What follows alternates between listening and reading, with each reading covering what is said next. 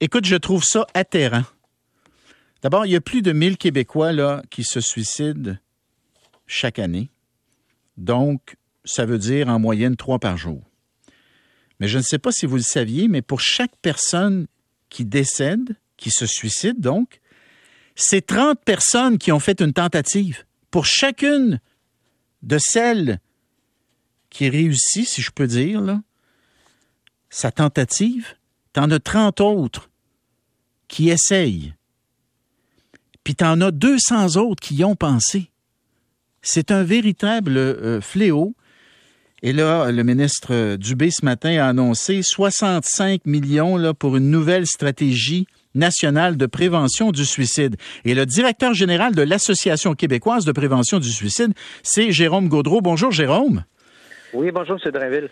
Alors, alors écoutez, je j'en reviens pas des chiffres là, moi.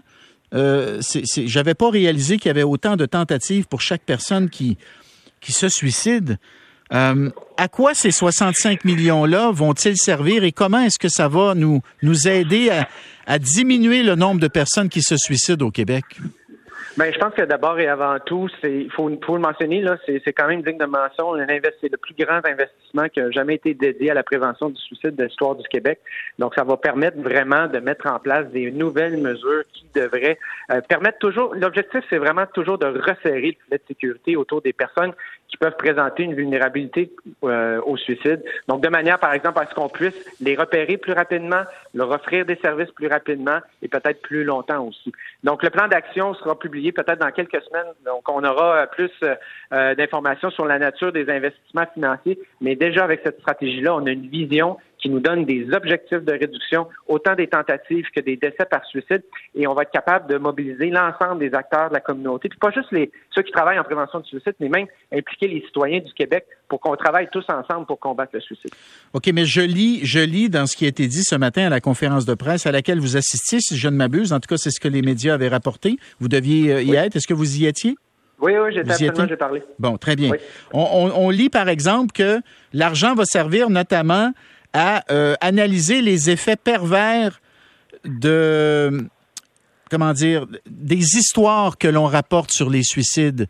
Il, faut peut-être changer notre manière de parler des suicides dans les médias notamment. Est-ce que je comprends bien?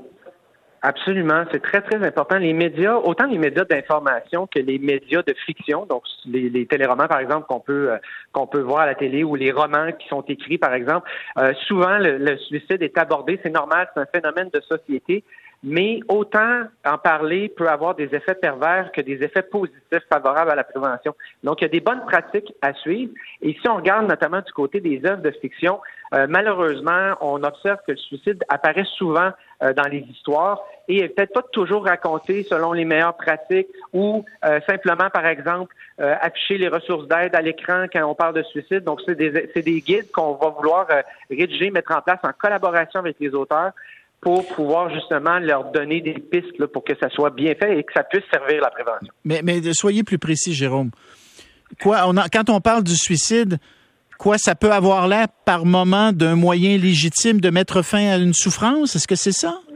Ça peut faire partie effectivement comme euh, comme euh, issue euh, inévitable, alors que le suicide c'est toujours c'est toujours évitable ou on peut le prévenir. de par exemple présenter la scène de suicide ou montrer le corps décédé avec le moyen, ce sont des, des images qui peuvent choquer les gens qui ont été affectés par le suicide d'un proche par la même manière. Mmh. Ça peut aussi on, s'associe, hein, on s'identifie aux personnages quand on les voit dans un téléroman. Des fois, les personnages vivent des choses que nous-mêmes on a vécues. Et chez des gens plus vulnérables, ben, malheureusement, il a été démontré que ça peut encourager un passage à l'acte parce qu'on s'identifie à ces gens-là.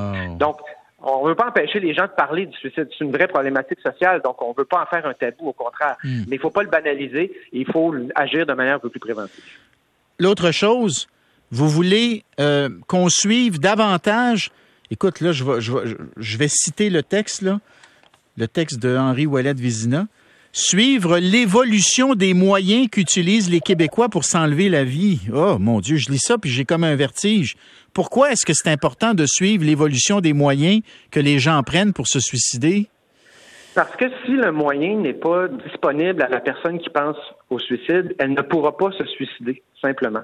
Donc, plus on connaît les moyens c'est-à-dire comment ils sont utilisés, comment ils sont accessibles. Mais si on a une, si on monitore ça, mais on va peut-être pouvoir poser des gestes plus concrets, faire en sorte que ça soit un peu plus difficile pour les gens. Je vous donne des exemples concrets. Oui, oui. Par exemple, quand on, construit des nouvelles infrastructures routières, s'il y a un risque de saut, est-ce qu'on pourrait pas tout de suite prévoir des barrières pour empêcher que les gens euh, se dirigent vers là? Euh, pour les gens qui présentent un risque euh, suicidaire puis qui, obtiennent des médicaments, une prescription de médicaments, est-ce qu'on pourrait s'entendre avec les pharmaciens pour éviter que les médicaments soient donnés pour des longues périodes? Donc, peut-être prévoir plus souvent en moins grande quantité. Donc, tout ça fait en sorte que ça, ça crée des barrières entre la personne et le geste et faire en sorte que ben, évidemment, la personne, ça sera plus, plus difficile pour, pour elle de le faire. Et si c'est plus difficile, ben, peut-être que ça nous donne plus de temps aussi pour demander de l'aide, proposer de l'aide et apporter, euh, apporter cette aide-là à la personne.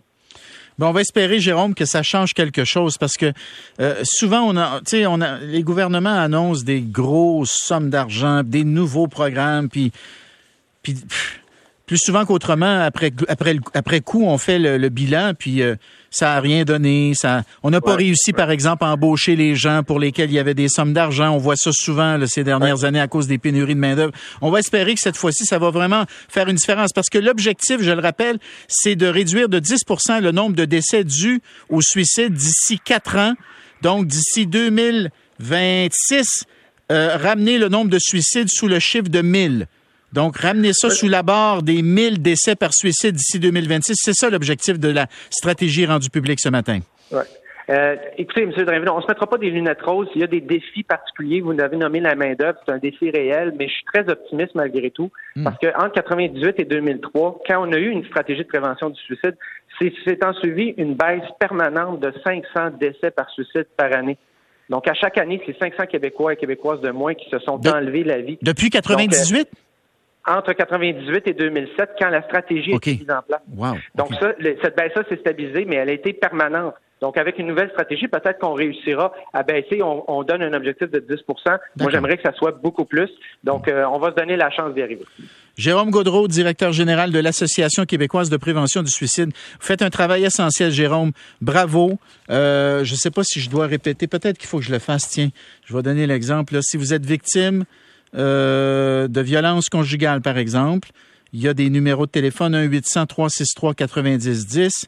Si vous avez besoin d'aide, si vous avez des idées suicidaires, le 1-866-277-3553 ou encore le 1-866-APPEL. Donc, appel, c'est 2P2L, A-P-P-E, L-L-E, 1-866-APPEL si vous avez des idées suicidaires c'est des gens qui peuvent vous aider 24-7. Euh, bonne chance, Jérôme. Bonne chance. Ben, ben, merci beaucoup. Puis je me permets de rajouter le, aussi suicide.ca qui offre maintenant du clavardage euh, avec des intervenants spécialisés en prévention du suicide en tout temps au Québec. Donc, n'hésitez pas à faire appel si vous vous inquiétez pour vous ou pour un proche. Je vous remercie beaucoup, M. Drainville. Suicide.ca. Merci, Jérôme.